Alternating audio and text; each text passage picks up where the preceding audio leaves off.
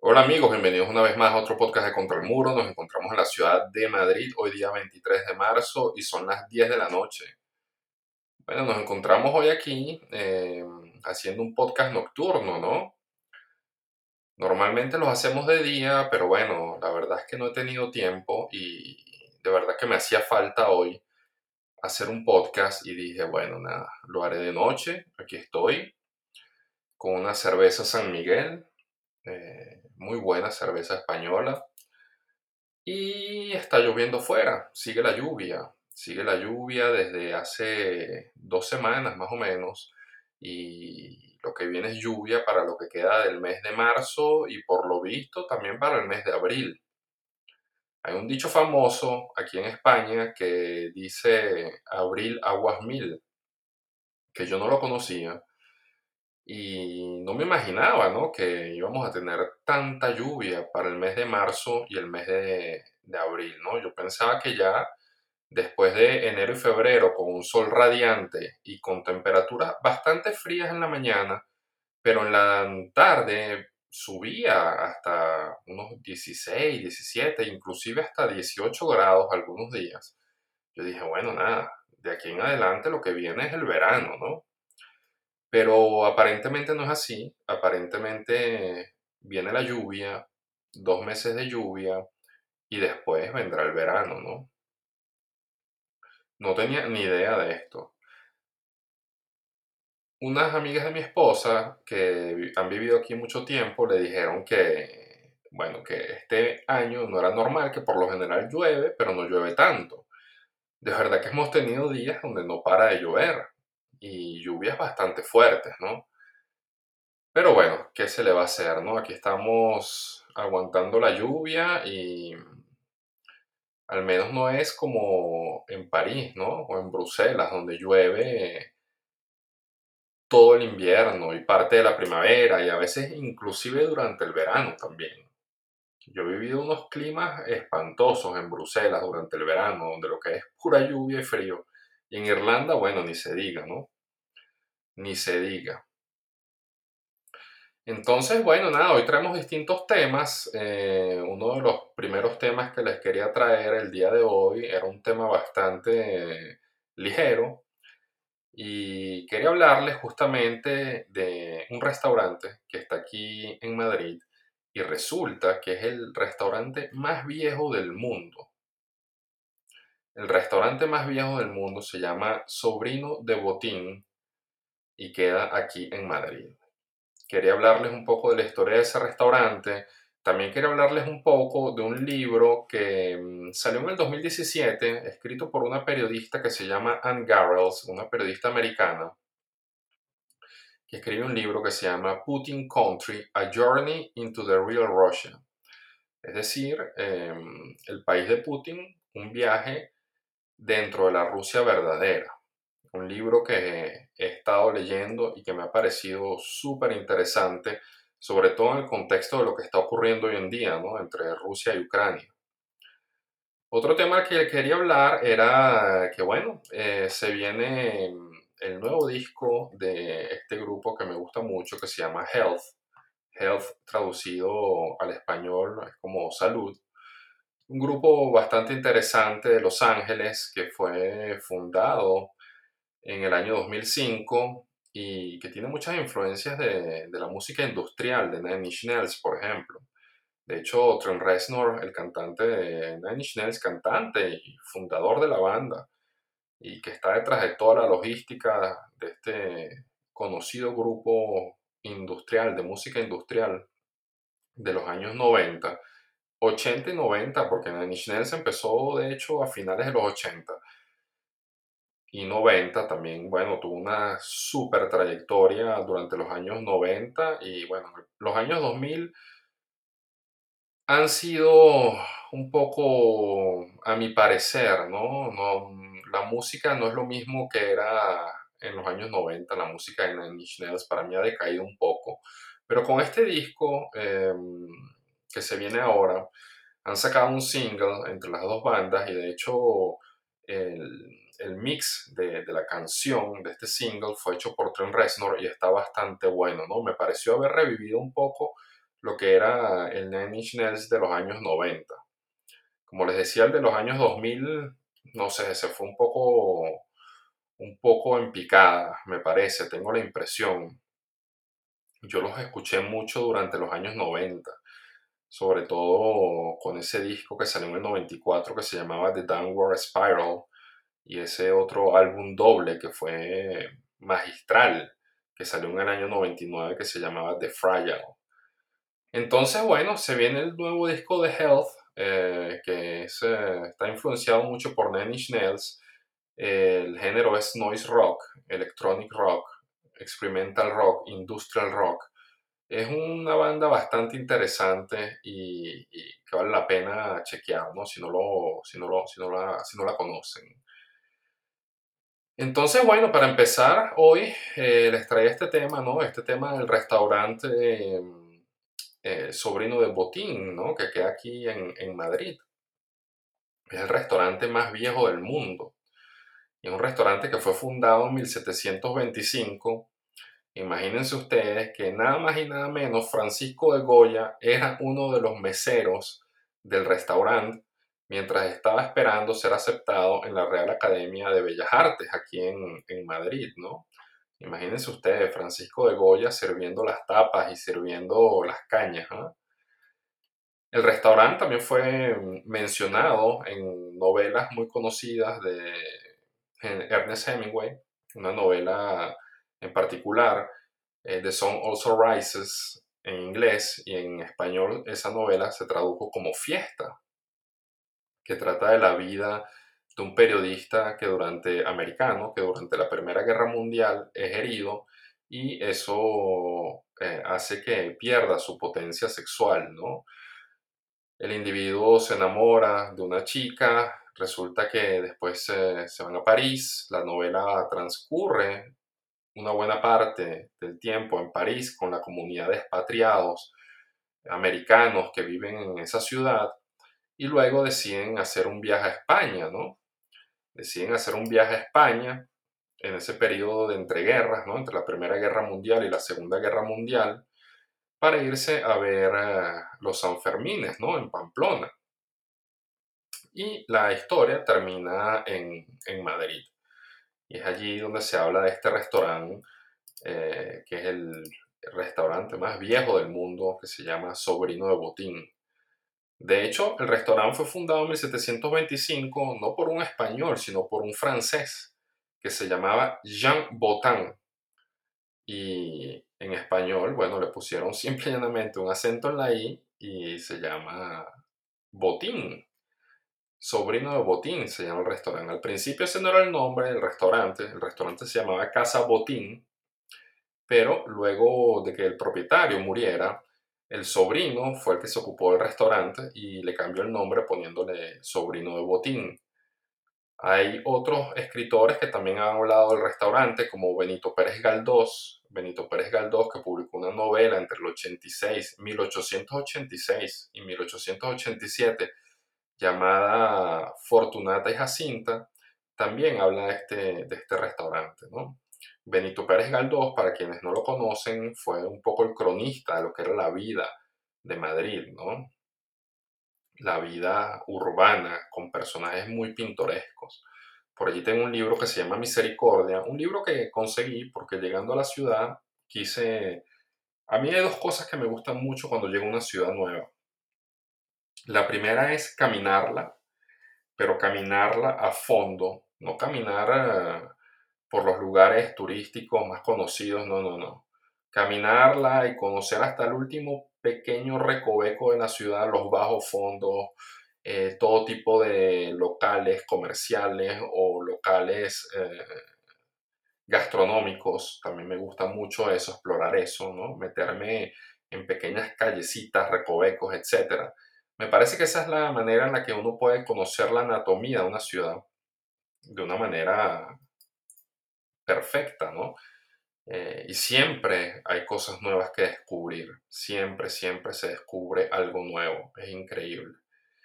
Inclusive si pasas por la misma calle 5, 6, 7, 10 veces, siempre descubrirás algo nuevo si tienes los ojos bien abiertos, ¿no? A mí siempre me ha gustado mucho eso, descubrir las ciudades de esa manera. Soy un gran caminante. Y hay gente que muchas veces sale conmigo y, le parece que es demasiado, ¿no? Cuando los llevo por esas caminatas en donde nos perdemos por horas, caminando y caminando y caminando. Resulta que eso, bueno, fue una influencia que a mí me quedó de haber estudiado tanto lo que era la flanería, ¿no? Ese, ese movimiento literario en el cual el escritor se dedica a pasear, es un paseante. Flaneur significa mm, un hombre que pasea, un hombre que pasea, pero también tiene una connotación de, de ensoñación, ¿no? Es como ese paseante alucinado que va paseando como sumergido en una especie de sueño, de un sueño vivo, pues. Y hay mucha literatura que se ha escrito a partir de, esa, de esa teoría, ¿no? Del, flaneo y de la flanería. La flanería sería el paseo alucinado, ¿no? El flaneur es el personaje y la flanería es el, el, paseo alucinado. Entre los escritores más famosos está Robert Balser, que era un escritor suizo, que de hecho murió dando una caminata el día de Navidad, el 25 de diciembre a principios del siglo XX. Pero él fue uno de los eh, precursores de este movimiento. De hecho, su novela más famosa se llama El Paseo, una novela muy graciosa, muy cómica, donde se retrata la vida de, un individuo que sale a pasear y se encuentra con todo lo que uno se puede encontrar dentro de una ciudad eh, y lo, lo, transcribe de una manera muy cómica, ¿no? muy hilarante, muy a veces hasta sarcástica. Hay una especie de inocencia y de sarcasmo que son típicos de, Robert Balser, ¿no? Y bueno, después hay escritores que han hecho estudios muy profundos, filósofos que han hecho estudios muy profundos sobre, sobre este tema, como Walter Benjamin, el filósofo alemán Walter Benjamin, ¿no? Entonces, eh, volviendo al tema, eso es algo que a mí me interesa mucho, ¿no? Lo que es el paseo para conocer la anatomía de una ciudad, ¿no? Ver a dónde va y de dónde viene la gente. Saber en dónde la gente se reúne para pasar un buen rato o dónde se encuentran eh, los lugares donde la gente puede hacer vida de ciudad, realmente vida de ciudad, ¿no? que son por lo general eh, lugares eh, donde va la clase obrera no son los centros comerciales o los restaurantes de sushi, etcétera, no, generalmente son los lugares eh, donde se reúne la clase obrera, ¿no? Y eso a mí me parece muy, muy interesante. Me parece que es la manera, la mejor manera en la cual uno puede conocer a una ciudad y hacerla suya. Hay otra forma, que también es la forma mm, que me gusta mucho, que es a través de la literatura, ¿no? Como se lo imaginarán. A través de la literatura, eh, he podido conocer ciudades también, ¿no? Y después esa experiencia mía física ha complementado, ¿no? Lo que es el, el aprendizaje de, de, poder eh, estar en medio de una metrópolis como París o Madrid. Y Benito Pérez Galdós fue un cronista de, de lo que era la, la, la, ciudad de Madrid, ¿no? Con sus personajes tan pintorescos, así como pudo haberlo sido eh, Henry Miller, por ejemplo, hablando de París en su novela Trópico de Cáncer, donde hace una radiografía de lo que era el París de los años 30. Súper interesante, ¿no? Un libro eh, que podría ser considerado tabú hoy en día, pero que no, que vale la pena leer y de verdad que, se los recomiendo. Si quieren tener una experiencia eh, literaria importante, lean Trópico de Cáncer y después, eh, bueno, piérdanse en las calles de París y vean si todavía queda algo de ese mundo, ¿no? De Miller. Miller fue un hombre que, que, recorrió París y que conocía París como la palma de su mano. Lamentablemente se tuvo que ir de allí cuando empezó la Segunda Guerra Mundial. De allí saltó a Grecia y de Grecia volvió a Estados Unidos y donde escribió un libro que se llamaba La pesadilla del aire acondicionado The Air Conditioning Nightmare. en el cual reflejaba ¿no? todo lo que era esa pesadilla, tener que, tener que volver a, un país como los Estados Unidos mientras había estado viviendo eh, su vida bohemia y desatada ¿no? en, en, una ciudad como, como París. Libro que les recomiendo mucho, eh, de verdad que sí. Y bueno, luego está la trilogía de Miller, ¿no? Sexus, Plexus y Nexus, es la trilogía que se llama La Crucifixión Rosada. Y allí es donde explica eh, todo ese proceso psicológico y físico por el que tuvo que pasar antes de convertirse en escritor. Entonces, bueno, eh, volviendo al tema, em, sí, me parece importante que queden claras esas dos maneras ¿no? de, poder conocer una ciudad a través de la literatura y a través del paseo, pero el paseo, el paseo como tiene que ser, no el paseo en el cual uno va a ver monumentos, que es importante, vale la pena hacerlo, uno lo hace, uno toma un día para eso, pero otro día lo toma para perderse en las callejuelas de una ciudad, ¿no?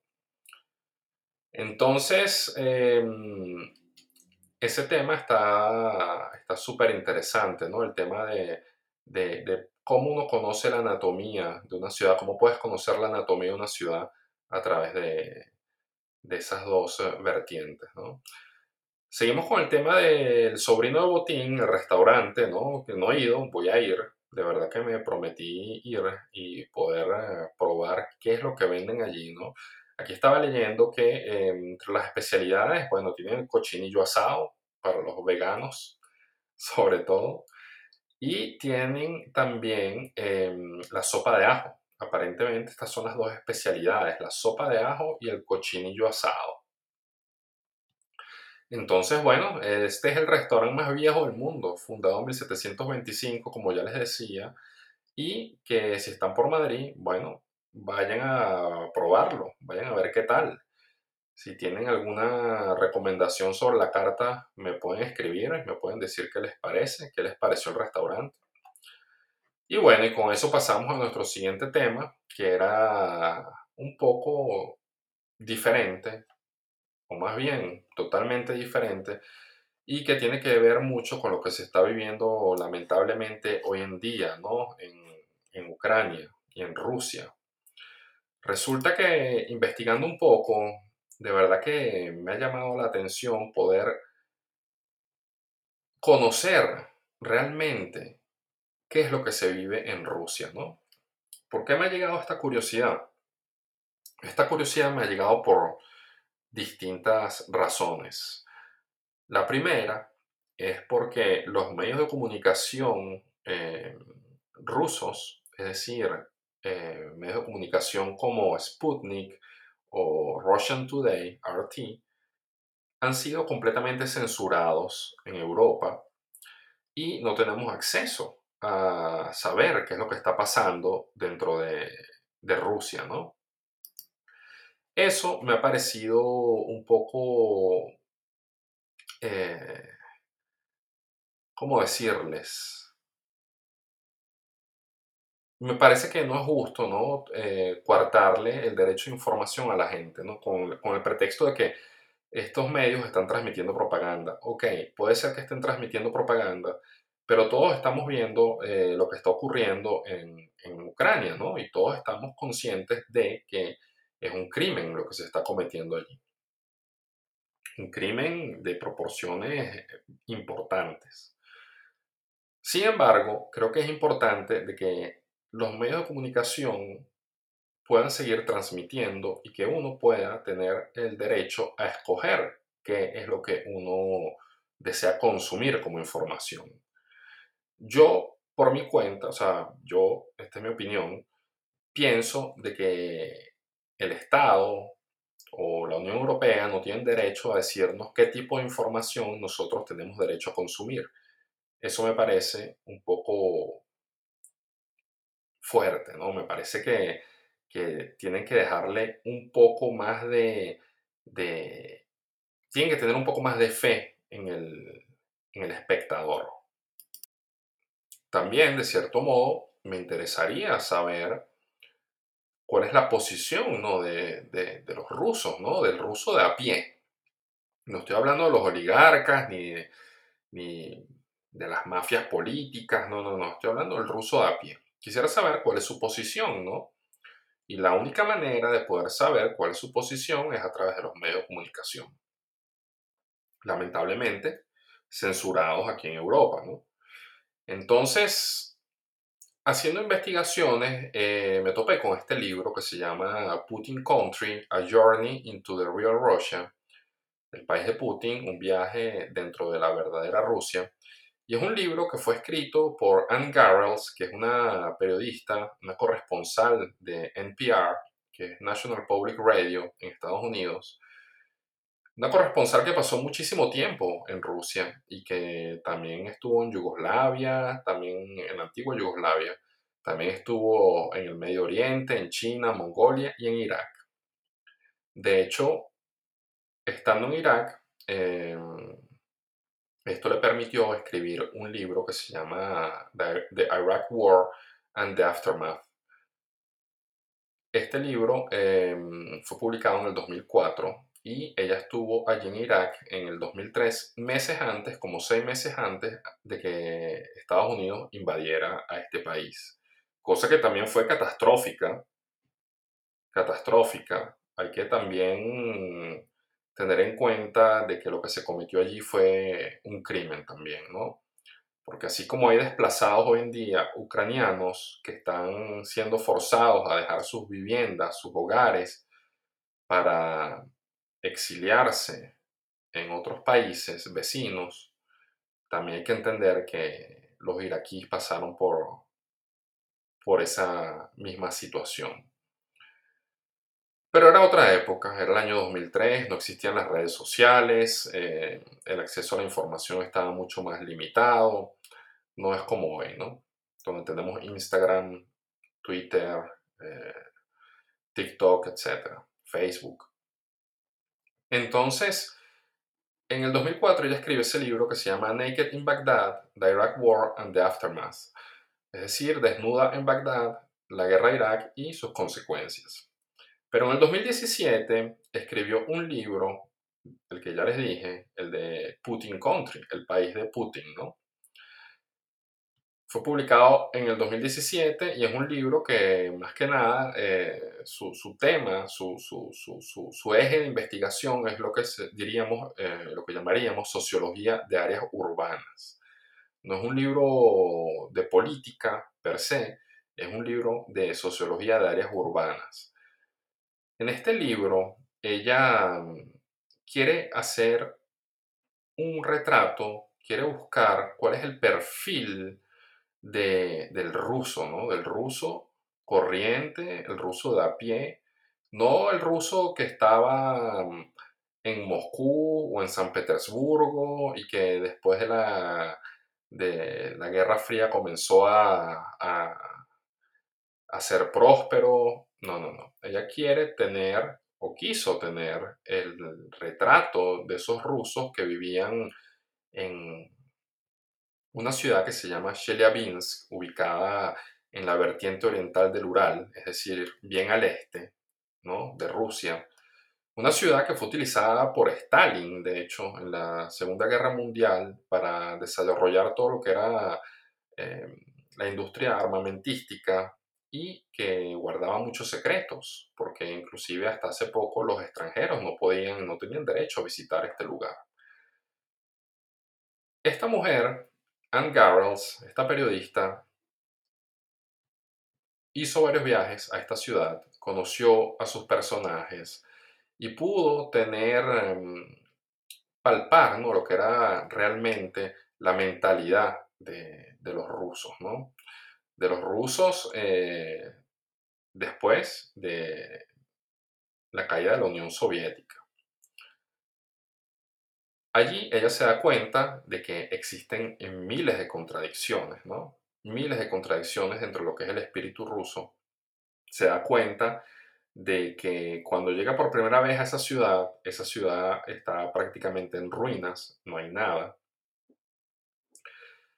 Es una ciudad que vivía de, la industria, de las fábricas, y es una ciudad que poco a poco eh, se fue apagando después de la caída de la Unión Soviética. Era una ciudad que funcionaba durante la Unión Soviética, pero después de la caída de la Unión Soviética, la ciudad se fue apagando. Y todas esas personas que trabajaban en fábricas o que trabajaban en grandes industrias de la época se fueron quedando sin trabajo. Entonces, después de la caída de la Unión Soviética, todas esas empresas, todas esas fábricas, etcétera, se privatizaron y fue bajo el gobierno de Boris Yeltsin, ¿no? Eh, amigo de, los americanos. Boris Yeltsin, que por cierto tenía bastantes problemas de alcohol, y em, allí es cuando los que son considerados oligarcas hoy en día aprovecharon para hacer negocio. Aprovecharon para hacer negocio y eh, los rusos de a pie que trabajaban en esas fábricas y que vivían de, a, duras penas de su trabajo durante la época de la Unión Soviética, se dieron cuenta de que primero se habían quedado sin nada cuando cae la Unión Soviética y segundo, estos individuos, eh, estos nuevos oligarcas, se habían repartido el país apoyados por Boris Yeltsin, que era amigo de los occidentales, ¿no? Y que estaba un poco, como dicen en inglés, en cahoots con, con ellos, ¿no? Entonces este libro busca retratar esa realidad, la realidad de lo que era esa Rusia, ¿no? Esa Rusia después de la caída de la Unión Soviética, una Rusia que, que, en la que no había nada, ¿no? En la cual no había absolutamente nada. Evidentemente, una vez que llega Putin, todas estas personas, Putin al poder, ¿no? Primero fue primer ministro de Boris Yeltsin y después tomó, tomó el poder, ¿no? Y todas estas personas, todos estos rusos que se encontraban allí, nostálgicos de esa época, de la vieja Unión Soviética, estaban buscando algo de seguridad, ¿no? De sentimiento de orgullo nacional. Y este hombre fue el que se los, eh, que se los trajo, ¿no? Eh, con mano de hierro y de una manera bastante mm, fuerte eh, se impuso y de esta manera trató de darle un sentimiento de pertenencia a toda esta gente que se había quedado sin nada después del colapso de, la Unión Soviética, ¿no? Entonces, em, en este libro se retrata, se dice, se habla de cómo después de la caída de la Unión Soviética, en este país no había absolutamente nada. Y cómo gracias a Putin, que no es el tema principal del libro, pero se habla de cómo Rusia ha logrado salir de ese de ese hoyo en el que se encontraba después de la caída de la Unión Soviética. De hecho, ella compara el, lo que era esa ciudad de Chelyabinsk después de la caída de la Unión Soviética y lo que es hoy en día. Hoy en día, una ciudad en donde, bueno, en este momento no, porque todas esas empresas se han retirado después de lo que fue la invasión de, de Rusia a Ucrania, pero una ciudad en donde había en su calle principal de todo. HM, Mango, eh, cafés cosmopolitas, eh, bueno, una ciudad como podría ser Berlín hoy en día. Salvando las distancias con el tamaño ¿no? de la ciudad. La ciudad hoy en día tiene creo que 1.200.000 personas, Berlín es mucho más grande. Entonces, en este libro se habla de este tema, ¿no? De cómo ciertas regiones, ciertas ciudades de Rusia salieron adelante bajo eh, el gobierno de Vladimir Putin.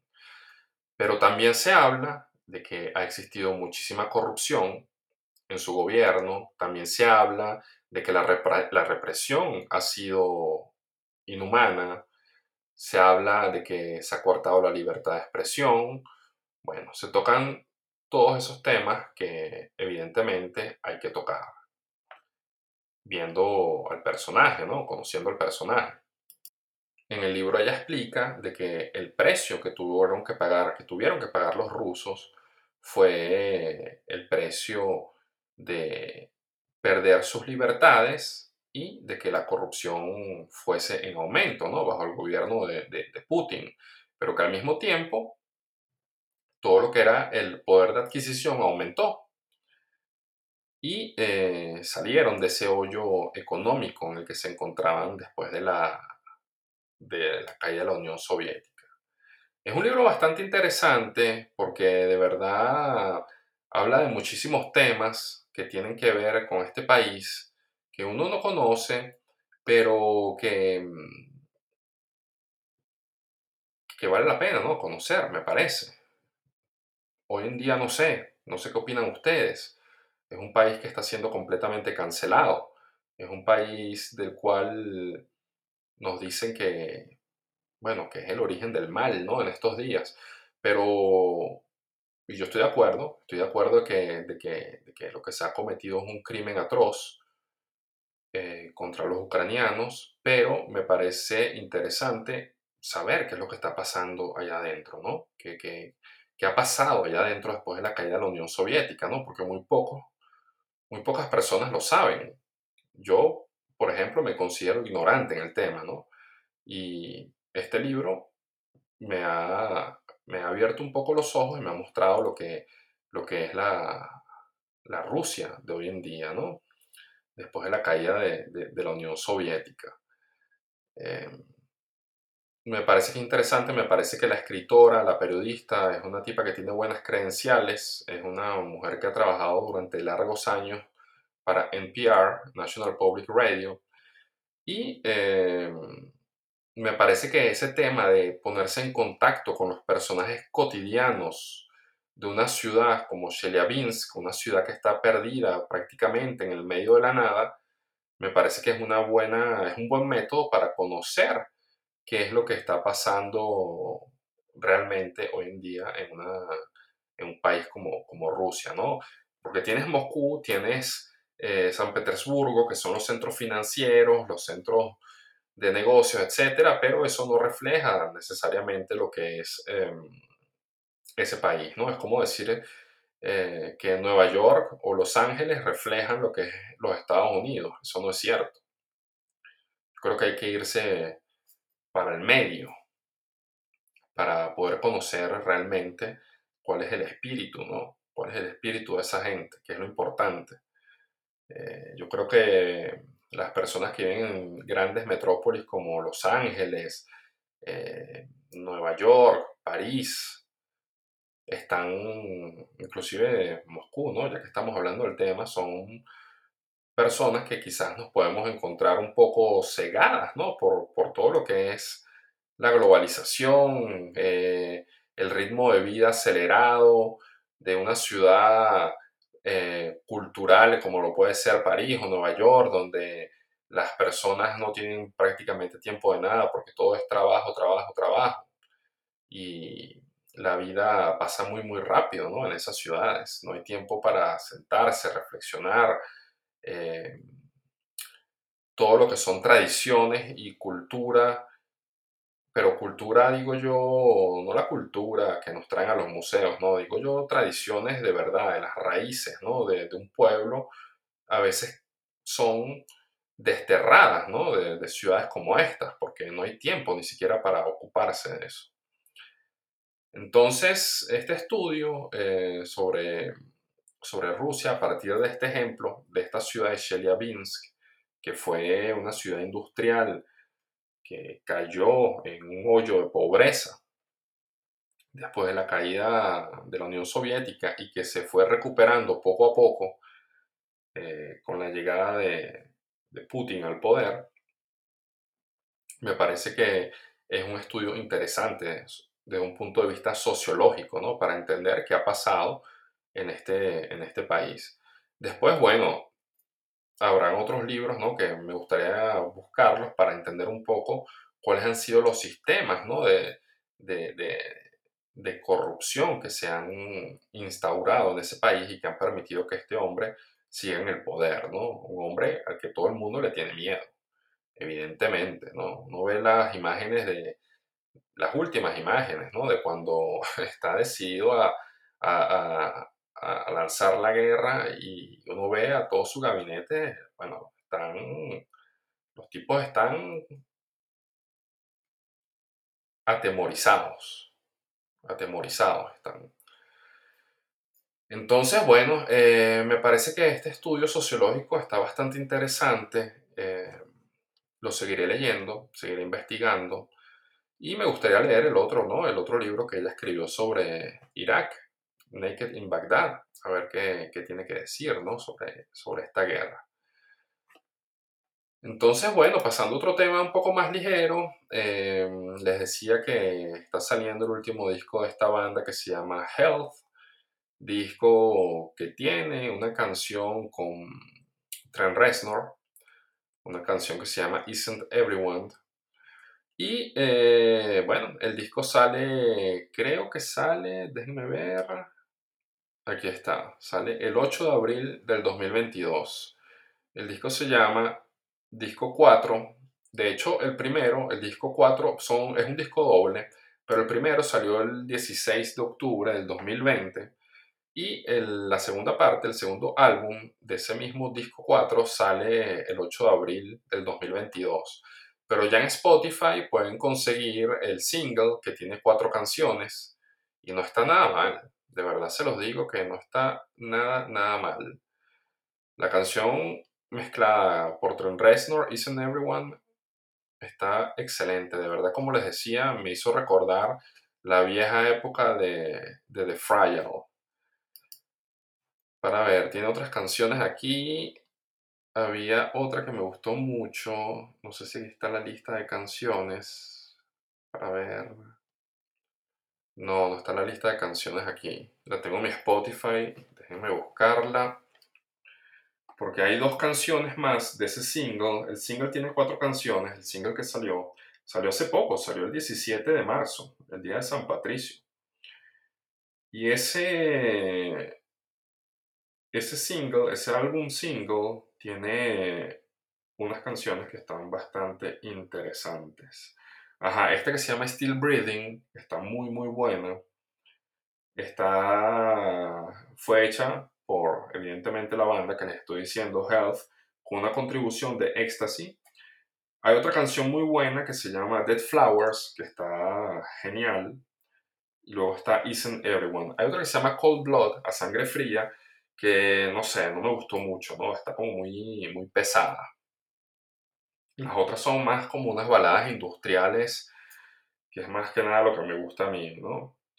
Entonces, el single lo tienen allí en Spotify, eh, será el 17 de marzo, y el disco sale el 8 de abril de este año, del 2022.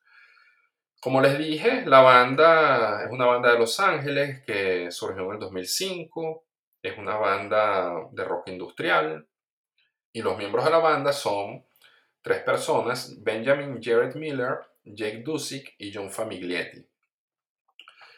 En cuanto a la discografía, tienen, tienen varios álbumes. Tienen, eh, el primero se llama como la banda, ¿no? Salió en el 2007, se llama Health. El segundo se llama Get Color, salió en el 2009. Death Magic en el 2015. Pasaron un buen tiempo, ¿no? Sin grabar. Después tienen eh, el volumen 4, Slaves for Fear, salió en febrero del 2019. Disco 4, parte 1, como les dije, en octubre del 2020 y disco 4, parte 2, que va a salir ahorita en el mes de abril del 2022. Entonces, bueno, estamos a la espera de, de, de ese disco, ¿no? De ese disco de rock industrial. Entonces, bueno, nada, amigos, con esto los quería dejar. Eh, les recomiendo que se busquen ese libro, de verdad, el libro de Putin Country, A Journey into the Real Russia, para entender un poco, ¿no? Cuál ha sido el espíritu de, de, este pueblo, ¿no? Un pueblo que, que de verdad es intrigante, ¿no? Es intrigante la manera en la que ese país se ha desarrollado y inclusive dentro de de las artes, ¿no? Todo lo que son las bailarinas rusas, hay todo un mundo detrás de eso, ¿no? Y todo lo que es el,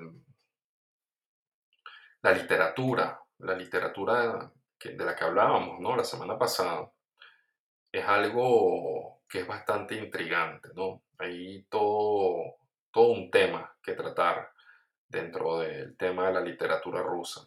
Sobre todo el tema del fatalismo, ¿no?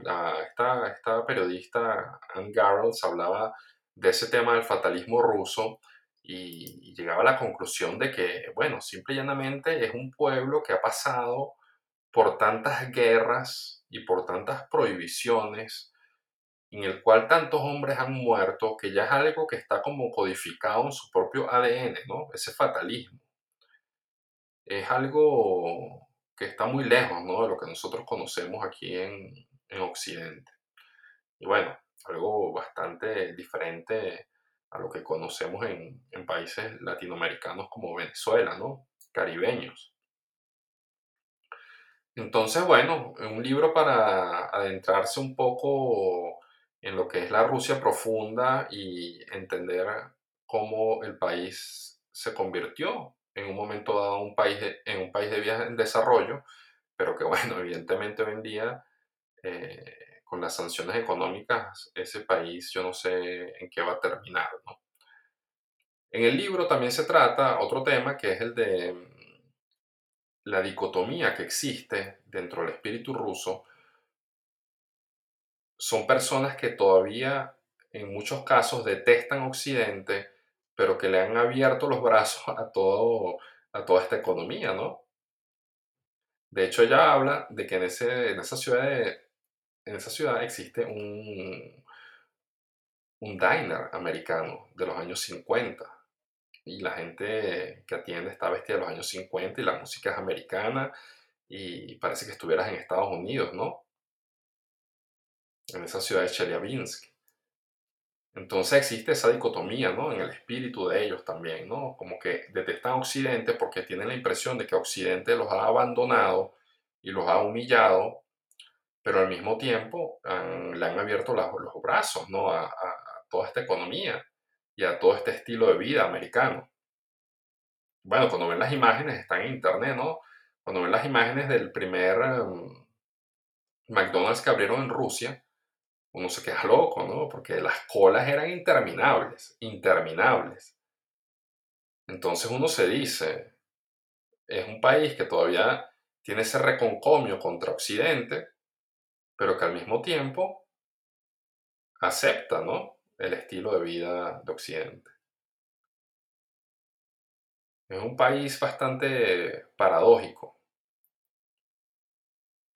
Entonces, bueno, nada amigos, con eso los quiero dejar. Em, espero que estén bien. Eh, estaremos de vuelta, vamos a ver si estamos de vuelta el viernes, que tenía un tema bastante interesante sobre la historia del periodismo que quería tratar con ustedes. Y bueno, estamos en esto. Eh, recuerden que estamos en Anchor, estamos en Spotify, estamos en Substack y que, bueno, eh, estamos tratando de publicar lo más seguido posible, pero también tengo compromisos, así que algunas veces eh, la cuestión se pone difícil, pero bueno, estamos haciendo lo posible por avanzar.